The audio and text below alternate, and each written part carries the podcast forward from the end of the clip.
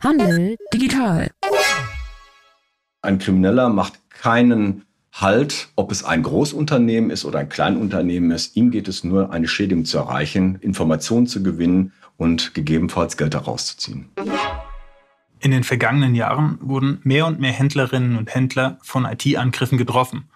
Damit zeigt die Digitalisierung eine negative Folge der Vernetzung, denn Unternehmen, die nicht aufpassen, werden leicht Opfer von Cyberkriminalität. Wie Sie sich schützen und was Sie im Ernstfall tun sollten, haben wir mit Markus Wortmann besprochen. Der Kriminologe ist im Hessen Cyber Competence Center, auch als H3C bekannt, tätig und unterstützt dort Unternehmen bei IT-Sicherheitsfragen. Wie jede Episode widmen wir uns beim Handel Digital Podcast einem Thema aus dem Handelsalltag. Falls Ihr Thema noch nicht dabei war oder Sie einen relevanten Beitrag vermissen, schicken Sie uns Ihre Ideen oder Ihre eigenen Kommentare direkt per Sprachnachricht. Den Kontakt dazu verlinken wir in den Show Notes. Und jetzt geht's los mit der Episode rund um IT-Sicherheit. Hallo Herr Wortmann, für alle, die Sie und das Kompetenzzentrum Hessen 3C, für das Sie arbeiten, noch nicht kennen, stellen Sie sich bitte doch noch einmal vor. Ja, einen schönen guten Tag erstmal. Ich freue mich heute bei Ihnen sein zu dürfen. Mein Name ist Markus Wortmann, ich bin 57 Jahre alt. Seit dem 1.5. bin ich im Hessen Cyber Kompetenzcenter Hessen 3C äh, dort beim Hessischen Ministerium des Inneren und für Sport veranlagt und wir kümmern uns um die IT-Sicherheit in Hessen für verschiedene Zielgruppen. Warum sollte man als kleines hessisches Unternehmen sich derzeitig auch mit IT-Sicherheit beschäftigen? Weg von der Schreibmaschine, Adler-Schreibmaschine und hinab oder hinzu zu dem digitalen Zeitalter, Digital 4.0. Das heißt, die digitalen Medien sind äh, Bestandteil unseres Lebens geworden nicht nur in der Schule, nicht nur in der Erziehung, sondern insbesondere auch in der Arbeitswelt. Und das fordert natürlich auch eine gewisse Kompetenz, Internetsicherheit und die Medienkompetenz. Und damit natürlich kommen aber auch Cyberkriminelle auf den Plan, die versuchen, einen Image-Schaden und oder einen ja, finanziellen Schaden hervorzurufen. Aber wa warum der Handel? Also der Handel ist ja nochmal irgendwie in einer ganz besonderen Situation. Er bekommt Waren angeliefert, er bestellt Waren im Internet, er verwaltet auch Zahlungsdaten im großen Stil.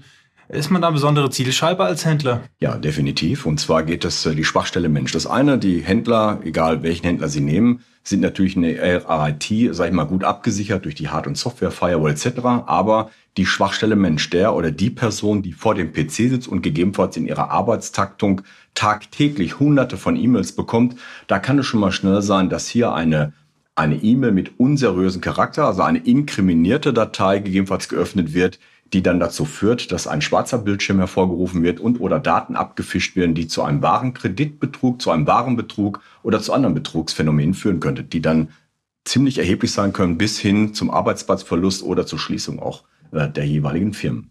Sie haben es eben angesprochen, die Schwachstelle Mensch. Was mache ich denn jetzt als Unternehmen, wenn konkret zwei Mitarbeiter zum Beispiel eine E-Mail geöffnet haben und der Bildschirm plötzlich schwarz geworden ist? Wissen das Schöne ist ja dabei, wir reden ja hier von digitalen Medien gleich Kommunikationsmedien. Und Kommunikation ist ganz wichtig. Die Kommunikation im Innen- und Außenverhältnis zwischen den jeweiligen Ressorts, das heißt Prävention ist Chefsache, muss von den Geschäftsführer, Führungskräften gelebt werden und als Multiplikator mit den Mitarbeitern gemeinsam auch ja vorangetrieben werden. Heißt, wenn beispielsweise eine Mitarbeiterin oder Führungskraft eine E-Mail bekommt, die unseriös sein könnte, weil wir lesen ja normal von links nach rechts, hier sollte man auch mal sich angewöhnen, von rechts nach links zu lesen. Wenn man gegebenenfalls eine Adresse, eine E-Mail bekommt in markuswortmann.polizei.hessen.uk, dann ist das nicht Markus Wortmann. Das hieße eine unseriöse E-Mail mit gegebenenfalls einer schädigenden Wirkung. Hier bietet sich das an, dass man diese E-Mail markiert über das jeweilige System, beispielsweise Outlook, und hier der IT dementsprechend auch den Hinweis gibt, dass hier eine Schädigung, gegebenenfalls ein Angriff, sollte das vermehrt stattfinden, hätte die IT den Hinweis, dass gegebenenfalls organisierte Strukturen hier die Geschäftsinteressen ja unterwandern möchte oder eine Schädigung erzielen will oder möchte. Ja, ich denke aber, dass die meisten KMU nur davon träumen, eine eigene IT-Abteilung zu haben. Das ist ja dann eigentlich meistens ein inhabergeführtes Unternehmen, zwei, drei Mitarbeiter. Äh, wie behält man denn da den Überblick und vor allem, wie schützt man sich in solchen Szenarien auch vor Angriffen? Ja, also Sie sehen immer, äh, wichtig ist, erstens habe ich schon die Kommunikation, die Weiterbildung, Aus- und Fortbildung. Das eine sind die Belehrungen, die natürlich Bestand haben müssen. Die Frage ist, hat man die Belehrung jetzt unterschrieben oder lebt man sie auch, kommuniziert man sie, hat man sie auch verstanden? Hier sage ich immer wieder, muss ein klares Rollenverständnis zwischen privater und dienstlicher Nutzung von gerade bei kleinen Unternehmen, die nicht über so ein Budget verfügen wie Großunternehmen. Und deshalb ist, glaube ich, äh, ganz wichtig, dass hier auch die Mitarbeiter geschult werden, informiert werden. Denn eins ist auch klar, egal ob sie das dienstlich oder privat nutzen, ja, Kriminelle nehmen da keine Rücksicht drauf. Kriminelle, denen ist das egal. Sie versuchen an alle Daten heranzukommen, um gegebenenfalls für sich einen klaren Vorteil zu erzielen. Nun ist es ja so, dass viele KMUs, von denen wir ja hier sprechen, vielleicht nicht über die finanziellen Ressourcen großer Unternehmen verfügen, um sich eine gute und somit auch sichere IT-Infrastruktur aufzubauen.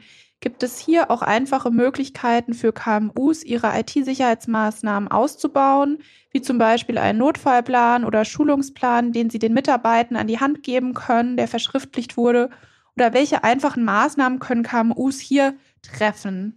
Das ist ganz wichtig, was Sie gerade sagen. Die Beschulung ist wichtig. Dafür muss man natürlich das Interesse haben. Die meisten sagen immer, mir kann das nicht passieren und reagieren erst, wenn das Kind in den Brunnen gefallen ist. Das ist ein ganz schlechter Weg. Angst ist auch ein schlechter Ratgeber, auch das muss man ganz klar sagen. Sondern hier ist es wichtig, dass man sagt, was bringt mir das an Nutzen? Wenn ich selber über eine gewisse Kompetenz verfüge, ist das auch gleichzeitig eine Arbeitsplatzsicherung und IT ist ja kein Problem. Das heißt, wenn Sie über gewisse Verbände oder Organisationen oder auch Behörden wie beispielsweise BSI, Bundesamt für Sicherheit Informationstechnik und insbesondere das Hessen Cyber Kompetenzcenter. Hier bieten wir kostenlose, produktfreie und kostenlose und neutrale äh, Awareness-Veranstaltungen an. Und da können Sie natürlich auf diese Dienstleistung von zurückgreifen. Das heißt, wir klären auf über Ausspähen von Daten, über Identitätsdiebstahl, über Betrugsphänomene etc. pp. Und das, denke ich mal, Rechtssicherheit gibt Handlungssicherheit. Und das gibt ein Stück ja, Freiheit und ein Stück Sicherheit. Und Ihre Sicherheit ist uns ganz wichtig. Das heißt, am besten hat man äh, einen Ausdruck, wo die Rufnummer vom H3C draufsteht. Haben Sie direkte Ansprechpartner, zum Beispiel auch im Bereich Prävention? Ja, definitiv. Für die Prävention äh, haben Sie genau den Mann hier gerade vor dem Mikrofon sitzen. Äh, für den Bereich Prävention und Beratung bin ich also zuständig für die Zielgruppen KMUs, also kleine mittelständige Unternehmen, gleichzeitig Landesverwaltung, aber auch Kritis, aber auch Bürger und Bürgerinnen. Denn auch ein Geschäftsführer ist gleichzeitig auch ein Bürger und Bürger. Und äh, dieses Gebot, Angebot können Sie jederzeit abrufen. Und wenn Sie einen Fall hätten, einen Problemfall hätten, können Sie jederzeit unsere Hotline anrufen. Die ist 24-7 natürlich für Sie erreichbar, auch kostenlos, produktneutral und ergebnisoffen. Und wir würden uns freuen, wenn Sie dann äh, auch den Kontakt haben. Hier werden Sie beraten. Und wenn wir was nicht wissen, das kann ja auch sein, kennen wir einen, der es weiß. Und wichtig ist, dass wir in einem sich selbst verstärkenden Netzwerk interdisziplinär ausgerichtet sind. Hört sich gut an, wenn man es auch lebt. Perfekt. Wir werden die Nummer und auch den Kontakt in die Show Notes packen. Ähm, darüber hinaus auch noch eigentlich die Frage, die meisten Händlerinnen und Händler gehen felsenfest davon aus, dass sie zu klein sind, getroffen zu werden. Haben Sie Zahlen vorliegen, wie stark der Handel betroffen ist? Also wissen Sie, ich bin ja in meiner Funktion hier als ähm, Ministerium. Unter dem Ministerium ist natürlich die Polizei. Ich bin von Haus aus Kriminal- und Polizeibeamter. Ich kann natürlich nur auf die Zahlen zurückgreifen, die auch gerade veröffentlicht worden sind. Da gibt es einmal die polizeiliche Kriminalstatistik in Hessen und die Statistik, die von unserer Bundesinnenministerin jetzt im Februar, Entschuldigung, ich korrigiere mich, am 5. April äh, veröffentlicht worden ist. Und da sehen wir im Bereich von Cybercrime einen Anstieg von 12,1 Prozent. Wow. Das ist schon recht knackig, sage ich mal. Und da müssen wir wissen, die 12,1 Prozent stehen ja für gewisse Kriminalitätsphänomene. Ne? Und da müssen wir wissen, welche Phänomene sind das. Und da spielt das Thema Phishing und die damit einhergehenden Probleme und das Thema Ransomware, sprich Erpressungssoftware, eine Rolle. Und ein Krimineller macht keinen Halt, ob es ein Großunternehmen ist oder ein Kleinunternehmen ist. Ihm geht es nur, eine Schädigung zu erreichen, Informationen zu gewinnen und gegebenenfalls Geld herauszuziehen. Sie haben das Thema Ransomware angesprochen. Das führt mich zu meiner nächsten Frage. Viele Mitarbeitende sitzen seit der Corona-Pandemie im Homeoffice. Diese Situation bietet vielen Cyberkriminellen eine weitere Angriffsfläche. Ähm, welche Angriffsmethoden sind denn in dieser Situation aus Ihrer Sicht für den Handel eine besonders große Bedrohung? Jetzt haben Sie natürlich mehrere Felder aufgemacht. Lassen Sie mich mit dem ersten Feld anfangen, das ist die Ransomware. Ransomware ist äh, eine Erpressungssoftware, ein Verbrechenstatbestand. Und ähm, ich möchte ganz klar die Rolle und die Stellung beziehen, dass wir mit Verbrechern nicht verhandeln. Ja, hier gibt es extra speziell beim Landeskriminalamt der jeweiligen Länder gibt es hier Ansprechpartner, wo, wenn Sie das auch zur Anzeige bringen, und das ist wichtig, das Vertrauen zur Polizei, zu den Ermittlungsbehörden aufbauen, äh, dass dann anschließend über das Landeskriminalamt mit diesen Organisationseinheiten, die inkriminiert sind oder einen verbrecherischen Hintergrund haben, meistens im Ausland sind, das muss man auch sagen, äh, tätig sind, dass die Kontakt damit aufnehmen. Aber wichtig ist nicht zahlen. Denn eins ist wichtig. Sie haben jetzt Ihren Bildschirm schwarz. Sie sind nicht mehr handlungsaktiv. Heißt, es wird eine Forderung über Bitcoins an Sie herangetragen. Zahlen Sie die Option, dann werden Ihnen die und die Dateien wieder freigeschaltet. Das ist, könnte ein Trugschluss sein, weil Sie haben keine Gewähr, selbst wenn Sie zahlen, dass anschließend auch die Freischaltung erfolgt. Mal ganz abgesehen davon ist es so, dass im Darknet trotzdem, obwohl sie gezahlt haben, die Daten, sprich Personaldaten von, von Mitarbeiterinnen, Mitarbeitern und Kundendaten trotzdem veräußert werden können und dass sie dann anschließend in ihren Namen strafen. Sie sind aus der Opferrolle gegebenenfalls in der Täterrolle. Und das darf man nicht unterscheiden. Dementsprechend ist wichtig, hier das Anzeigeverhalten bei den Ermittlungsbehörden, sprich Polizeien, der jeweiligen Länder bis Landeskriminalamt, die ZK 50 und oder auch die ZIT als Generalstaatsanwaltschaft, äh, sofort zu kontaktieren, um den Ermittlungsprozess auf beweiserheblicher Grundlage äh, fortzuführen. Das ist also wirklich, kann ich nur raten. Leider äh, wird das noch nicht wahrgenommen. Da gibt es Optimierungsbedarf, so möchte ich es mal äh, vorsichtig formulieren. Äh, wir haben ein hohes Dunkelfeld. Und ich wäre froh, wenn die Cyberkriminellen heutzutage ihre Steuererklärung ordnungsgemäß abgeben würden, um ihre Gewinne auch darzustellen, hätten wir auch messbare Zahlen. Hier möchte ich auch nochmal einhaken. Ich kann mir durchaus vorstellen, dass Unternehmen befürchten, wenn sie zur Polizei oder anderen öffentlichen Behörden gehen, weil sie Opfer eines Angriffs geworden sind, noch eine Rüge zu erhalten, weil unter Umständen gewisse Sicherheitsprotokolle nicht eingehalten wurden, weil man vielleicht tatsächlich fahrlässig mit seiner IT-Sicherheit umgegangen ist. Also ich glaube, das, was Sie ansprechen, ist, äh, hört sich gut an, ist aber etwas äh, der Grundnaivität, äh, sage ich mal, liegt das zugrunde.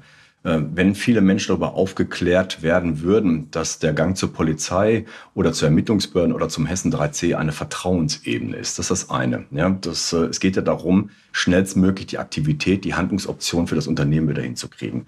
Ähm, ob und inwieweit die Täter ermittelt werden können, ist nochmal eine ganz andere Geschichte. Meistens ist das schwierig aufgrund der Vorratsdatenspeicherung. Es kommt darauf an, wie die Daten gespeichert sind, wie schnell der Ermittlungsprozess ist. Auch hier kann man ganz klar sagen, dass die meisten Firmen, es geht nicht um die Schuldfrage, wer hat es verursacht, das ist ein interner Prozess, sondern es geht darum, dass der Betrieb, den es betrifft, ähm, wieder aktiv werden kann. Und das vergessen, glaube ich, die meisten. Und die Polizei oder andere Behörden, die gegebenenfalls eine Zuständigkeit hier begründen, sind ausschließlich dafür da, wie gesagt, den Menschen dahingehend zu helfen. Das wird, glaube ich, nicht gut genug kommuniziert und dafür sind wir auch heute hier, ja, sag mal, Ängste äh, zu nehmen und hier Vertrauen aufzubauen in die verschiedenen Organisationseinheiten. Ich kann es immer nur wieder sagen, machen Sie den Gang auch hier, was vielleicht noch wichtig ist. Viele Unternehmen haben immer, gerade kleine Unternehmen, berücksichtigen nicht, dass auch ein Internetversicherungsschutz ja, durchaus eine Wichtigkeit darstellt. Jetzt werden Sie mich fragen, welchen?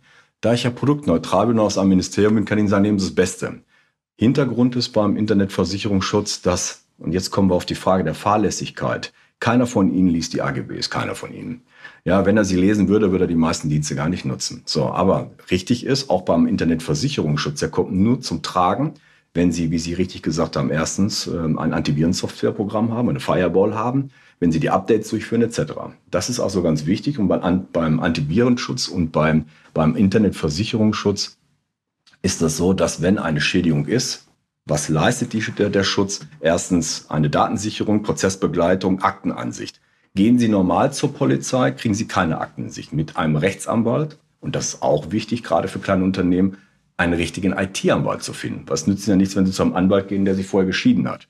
Das bringt nicht viel. Sie müssen also, also einen IT- und Strafrechtler haben und dann anschließend direkt zur Staatsanwaltschaft des Verfahrens und dann anschließend Ermittlungsbehörden. Gleichzeitig aber auch mit zur Polizei. Sie sehen flankierende Maßnahmen, um in der Sache den bestmöglichen ja, äh, Fortgang zu haben des Verfahrens ist nicht einfach.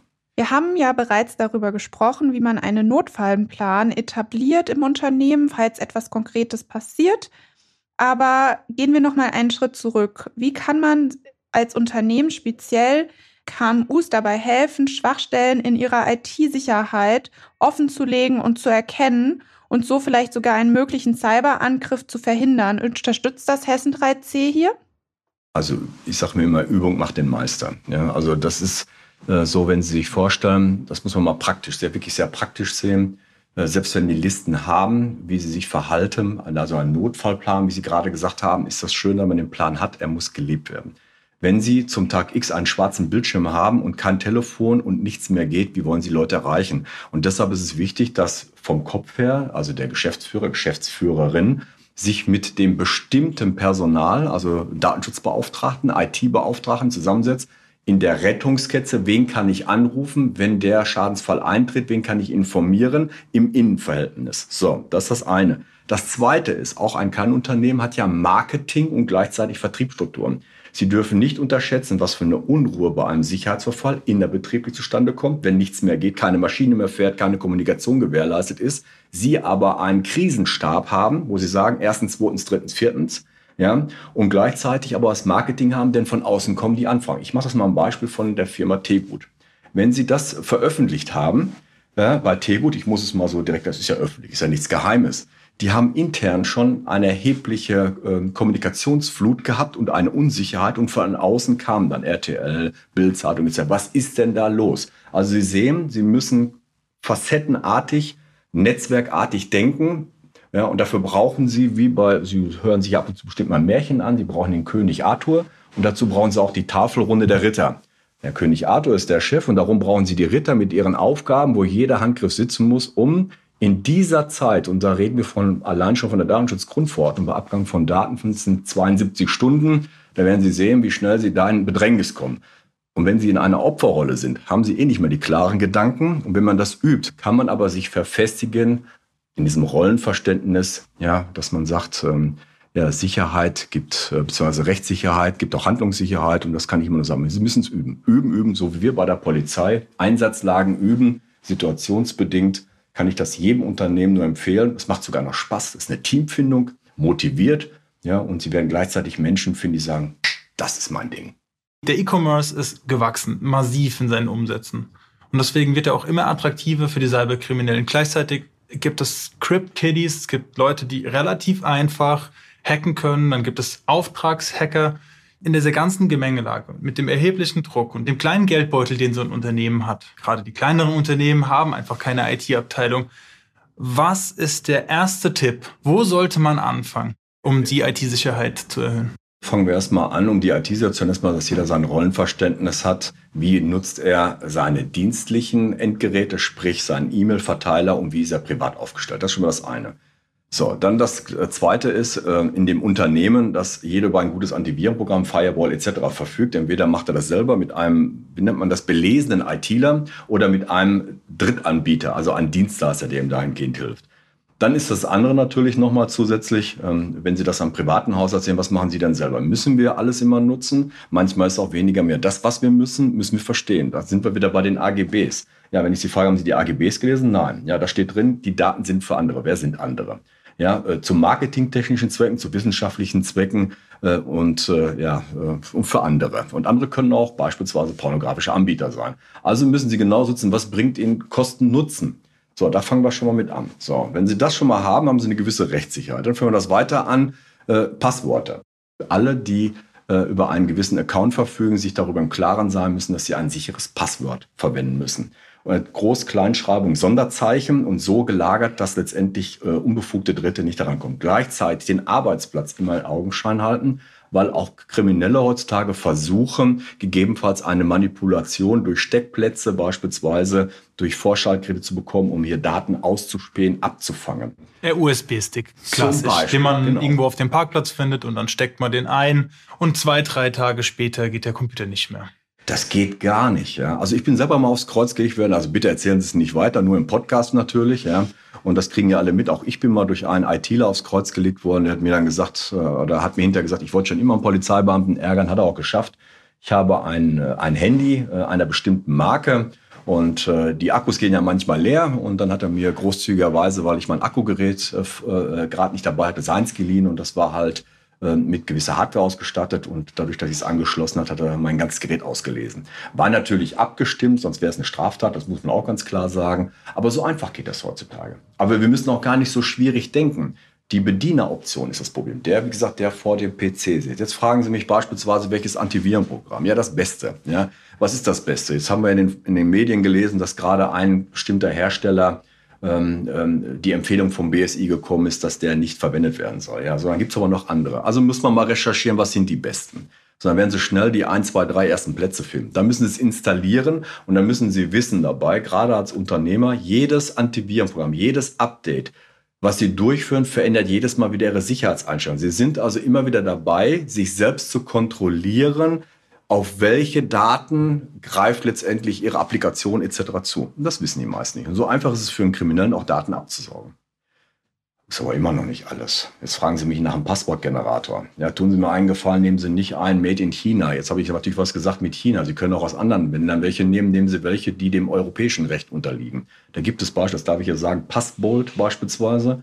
Oder auch Antivirenhersteller bieten einen gewissen äh, Passwortschutz und auch einen Generator an. Aber seien Sie da etwas kreativ. Das ist das schnellste Einfallstor, insbesondere bei Kriminellen, wenn das Passwort nicht gut ist für ein schlechtes Passwort braucht ein Krimineller mit entscheidender Hardware maximal, sagen wir 60 Sekunden, um das zu knacken. So, und dann ist man im Besitz sämtlicher Daten und nicht mehr Eigentümer seines eigenen Accounts. Nicht zu vergessen ist auch noch die Zwei-Faktoren-Authentifizierung, die so funktioniert, dass man auf einem zweiten unabhängigen Endgerät eine Push-Notification bekommt oder ein SMS-TAN oder ein QR-Code generiert wird und man nur mit diesem QR-Code, nur wer diesen QR-Code hat oder nur wer diese Information hat, kann sich dann auch einloggen. Zudem gibt es auch noch die Möglichkeit, einzelne Mitarbeiter-Accounts mit Rechten und Rollen zu versehen. So sorgt man dafür, dass nicht jeder Zugriff auf unbedingt alle Daten hat, auch auf Daten, die unter Umständen über den Account leicht geklaut werden könnten oder wo gewisse Risiken bestehen. Äh, und das hilft dann auch beim On- und Offboarding. Äh, nicht, dass dann beispielsweise der privat benutzte PC oder der private PC, der im Urlaub geklaut wird, ähm, noch Zugänge hat oder gewisse Login-Informationen hat, die dann ähm, mit dem Kundenmanagementsystem zusammenarbeiten, die mit dem Online-Shop vielleicht noch verknüpft sind, die vielleicht unter Umständen sogar mit dem Online-Banking verbunden sind, so dass man dort relativ schnell, wenn ein Mitarbeiter kommt oder ein Mitarbeiter geht, die jeweiligen Rechte und auch die Accounts einrichten bzw. sperren kann. Und all diese Mechanismen sorgen dafür, dass man letztlich eine gute und grundlegende IT-Sicherheit erzeugt. Die ist so wichtig, dass ich davon überzeugt bin, man muss in die IT-Infrastruktur investieren, um diese abzusichern. Und ich bin nicht der Einzige, sondern auch die Länder und der Bund sind sich da sicher. Das Land Hessen hat diesbezüglich im Digi-Zuschuss extra Module freigemacht, um die IT-Sicherheit anzuheben. Das heißt, man kann sich dort fördern lassen. Und auf der Bundesebene bei Digital Jetzt das Gleiche. Auch hier ist es ein Pflichtfeld, wenn man eine Investition tätigt, auch gewisse Prozentsätze der Investition in IT-Sicherheit zu investieren. Das heißt, das Thema wird nicht alt, sondern kommt auf die Tagesordnung und gehört meiner Meinung nach zum, vom Selbstverständnis her genau in die Kategorie wie ich schließe abends meinen Laden ab, bevor ich gehe. Genauso sorge ich dafür, dass die Mitarbeiter die richtigen Schlüssel haben, aber dass ich diese Schlüssel auch wieder entfernen kann und dass auch nur die richtigen Leute den Laden aufschließen können. Ich äh, möchte nochmal auf äh, die Authentifizierung eingehen. Das ist wirklich ein ganz, ganz wichtiges Thema. Das wissen auch viele nicht, denn wenn einmal ein Account gekapert worden ist, haben sie keine Berechtigung mehr dazu. Und egal welchen Anbieter sie nehmen, ich fange jetzt mal an, ob sie beispielsweise bei Facebook sind, wenn sie bei Facebook sind, sie bei WhatsApp, wenn sie bei WhatsApp sind, sie bei Instagram. Ja, also das eine schließt das andere nicht aus. Auch da ist wichtig und äh, bei allen anderen Social Media Kanälen, dass sie sich wirklich dahingehend absichern, ihre telefonische und oder eine andere Erreichbarkeit einzugeben.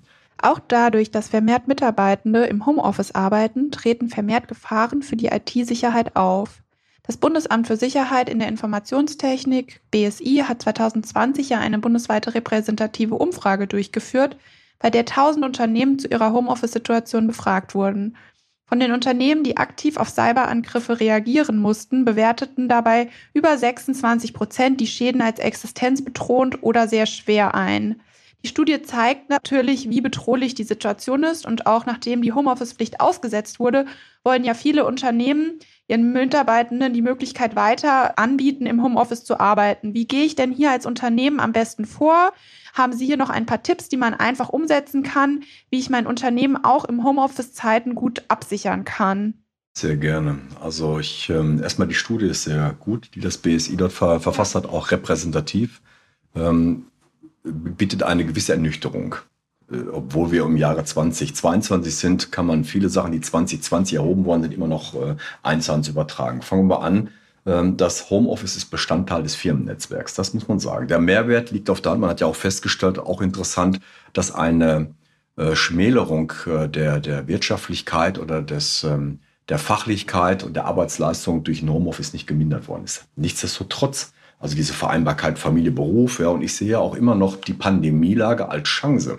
Äh, ich bin langsam satt, immer nur in Problemen zu denken. Ja. Wir müssen äh, in Lösungen denken. Nur wer in Lösungen denkt, kann auch in Lösungen handeln und ewig immer ähm, zu sagen, oh, das ist schlecht und dem geht's noch schlechter, äh, das finde ich nicht gut. Das heißt, ähm, das ist wie beim Autofahren, wir brauchen Regeln. Jetzt haben Sie zwar keine Fahrerlaubnis, um Homeoffice oder äh, einen PC zu nutzen. Es wäre aber dringlich zu wissen, was brauche ich, um den bestmöglichen Schutz zu haben in der Nutzung. Den hundertprozentigen Schutz gibt es nicht, maximal 70 Prozent. Auch das werden Sie nicht in wissenschaftlichen Unterlagen finden. Aber jetzt fangen wir mal an. In der Studie, die Sie eben aufgeführt haben, die finde ich sehr gut, ist fast eine Nachtlektüre ist wichtig, dass erstens viele ähm, Menschen, Mitarbeiter, ähm, erstens digitale Endgeräte nutzen, die ihnen über die Firma überlassen worden ist. Also nicht die privaten Endgeräte.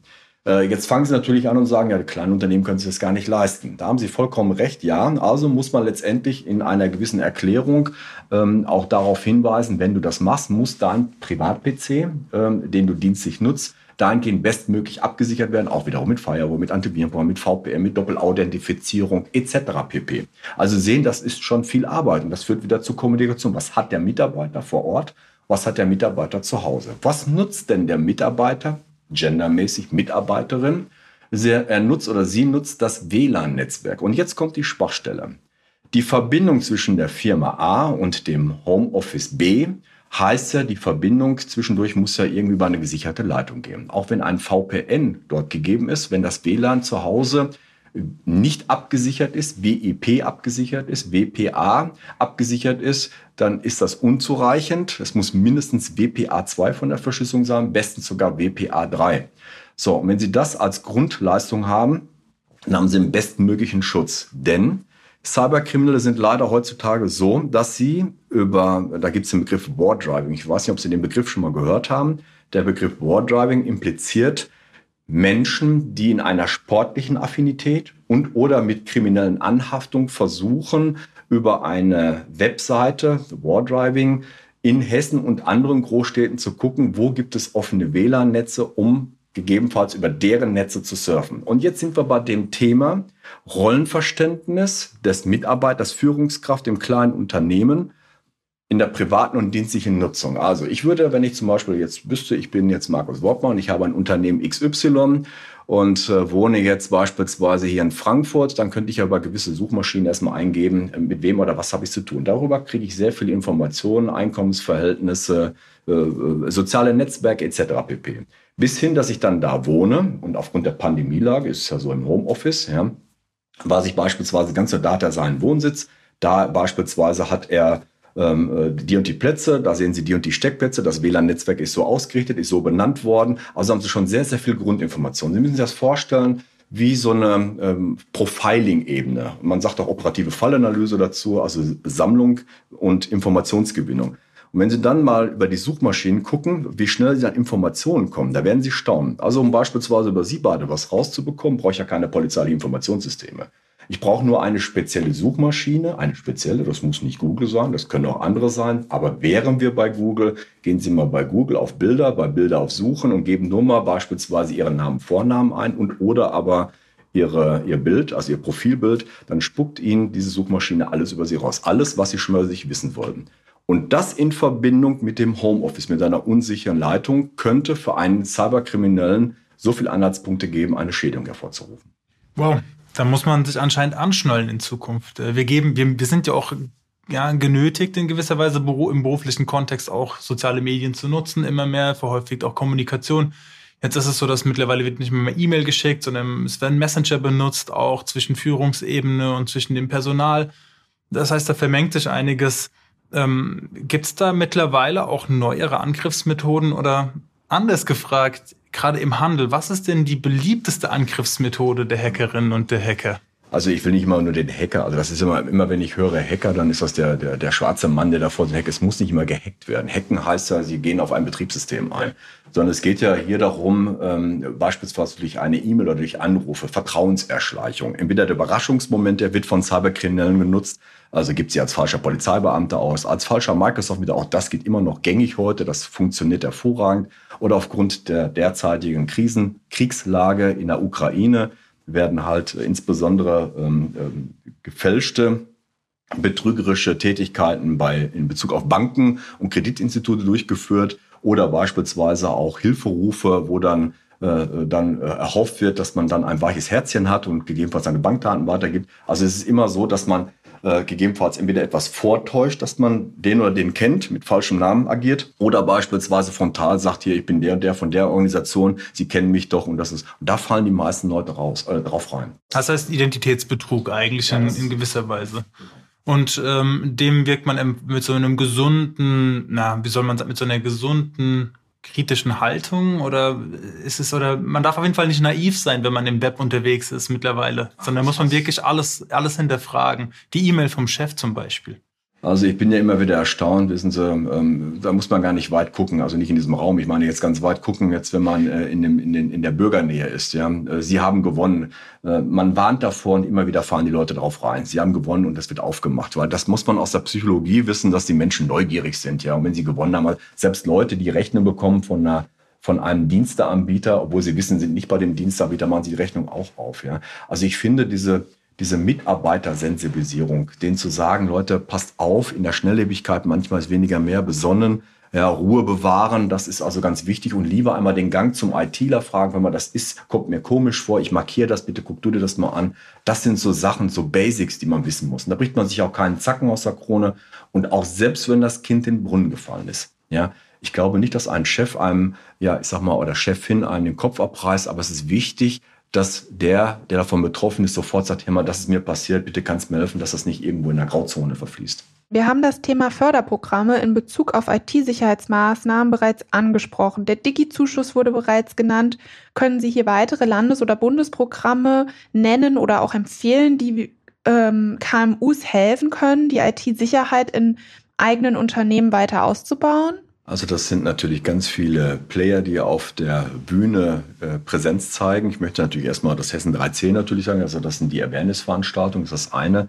Zweitens haben wir für die Landesverwaltung, also für Städte, Kommunen und Gemeinde nochmal den Hessen Lead Checker, die wir auf jeden Fall hier jedem nur wärmstens empfehlen können, kann bei uns auf der Seite vom Hessen 3C mit den äh, erforderlich notwendigen Formularien abgerufen werden. Ja, das geht darum, dass beispielsweise geguckt wird, ob Ihre Identität, also der Firmenaccount oder der Privataccount, äh, gegebenenfalls ähm, ja, gehackt worden ist, Daten abgefischt worden sind. Das können wir empfehlen. Gleichzeitig nochmal die Hotline. Also wir müssen ja immer erstmal im Kleinen denken, dann im Großen.